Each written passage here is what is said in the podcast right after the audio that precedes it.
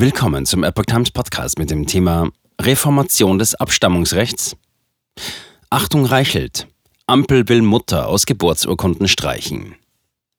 Ein Artikel von Lydia Röber vom 10. April 2023. Während die Tagesschau jüngst zurückrudern musste, als sie Mutter in einem Artikel mit entbindender Person umschrieb, werden in den Ministerien die Wokenweichen gestellt. Das neue Selbstbestimmungsgesetz soll noch vor der parlamentarischen Sommerpause kommen.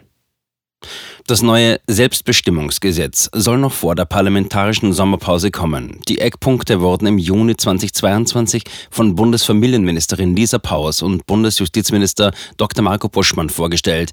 Der Referentenentwurf soll noch im April vorgelegt werden und das Gesetz noch vor der parlamentarischen Sommerpause verabschiedet werden. Soweit der aktuelle Stand. Vom transsexuellen Gesetz zum Selbstbestimmungsgesetz. Das transsexuellen Gesetz TSG, das die rechtliche Anerkennung der Geschlechtsidentität von transsexuellen Menschen regelt, wurde 1980 verabschiedet und hat seitdem mehrere Änderungen erfahren. Um offiziell das andere Geschlecht anerkennen zu lassen, mussten Transsexuelle bis 2011 fortpflanzungsunfähig sein und sich umoperieren lassen. Diese Vorgaben wurden bereits 2011 durch das Bundesverfassungsgericht gekippt. Es sah darin einen Verstoß gegen das Grundrecht auf körperliche Unversehrtheit. Für die einen ist die Reform des transsexuellen Rechts seit Jahrzehnten überfällig. Sie bemängeln, dass das TSG transsexuellen Menschen hohe Hürden auferlegt, um ihre Geschlechtsidentität offiziell anerkennen zu lassen und dass es diskriminierende Voraussetzungen wie die sogenannte körperliche Angleichung enthält.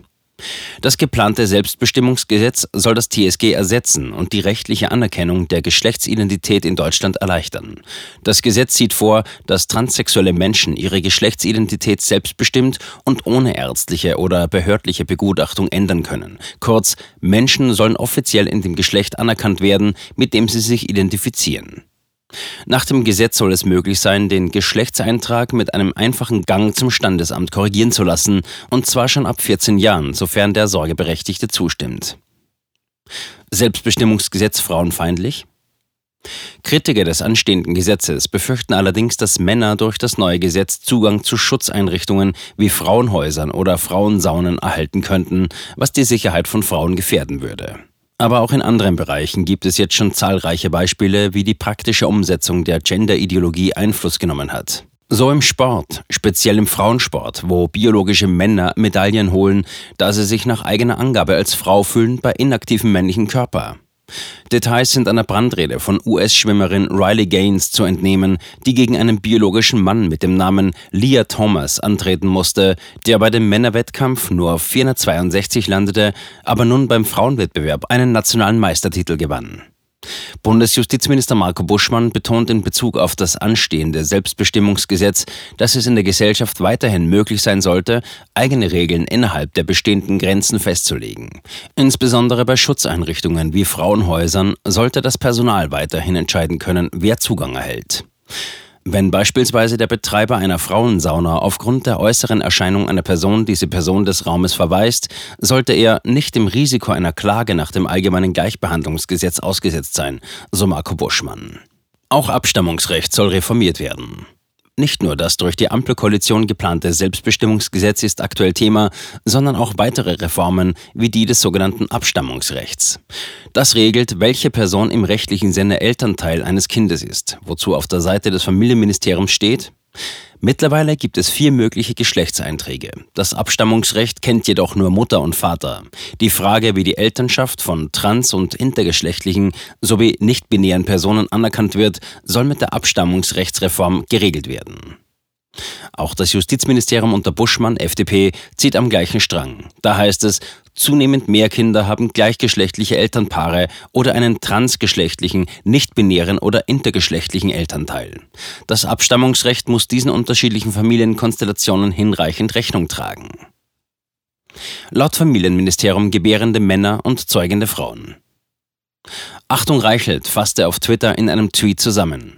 Zitat. Das Familienministerium der grünen Ideologin Lisa Paus will Mutter jetzt auch aus Geburtsurkunden tilgen und spricht ernsthaft von gebärenden Männern. Sprach Stalinismus unserer Bundesregierung. Jetzt bei Achtung Reichelt. Zitat Ende. Reichelt hatte dazu beim Bundesfamilienministerium nachgefragt und mit der Antwort des Ministeriums anzusehen auf YouTube klang das dann so. Zitat. Die Mutter könnte man aber eigentlich nur aus der Geburtsurkunde streichen, wenn Männer Kinder bekommen könnten, oder? Ja, und geht das? Wir haben das Familienministerium gefragt und die Behörde von Lisa Paus sagt, oh ja, das geht. Ich zitiere, die Kategorie Geschlecht unterliegt je nach Kontext unterschiedlichen Perspektiven und Begriffsbestimmungen, je nach Betonung. Zum Beispiel biologischer, rechtlicher oder sozialer Aspekte. Und dann kommt dieser Satz, es gibt gebärende Männer und zeugende Frauen. Das schrieb uns eine Sprecherin der Bundesregierung. Was Lisa Paus Plan bedeutet, in der Geburtsurkunde könnten bald zwei Väter stehen, ein zeugender Vater und ein gebärender Vater. Das denke ich mir nicht aus, auch wenn das so klingt. Die Regierung will die Mutter aus dem heiligsten Dokument der menschlichen Existenz kippen. Zitat Ende. Das M-Wort bei der Tagesschau. Das versuchen auch, möglicherweise in vorauseilendem Gehorsam, die gebührenfinanzierten Großmedien wie das jüngste Beispiel der Tagesschau veranschaulicht, die beim Woke-Wahn, wie Markus Söder es nennt, kräftig mitzieht.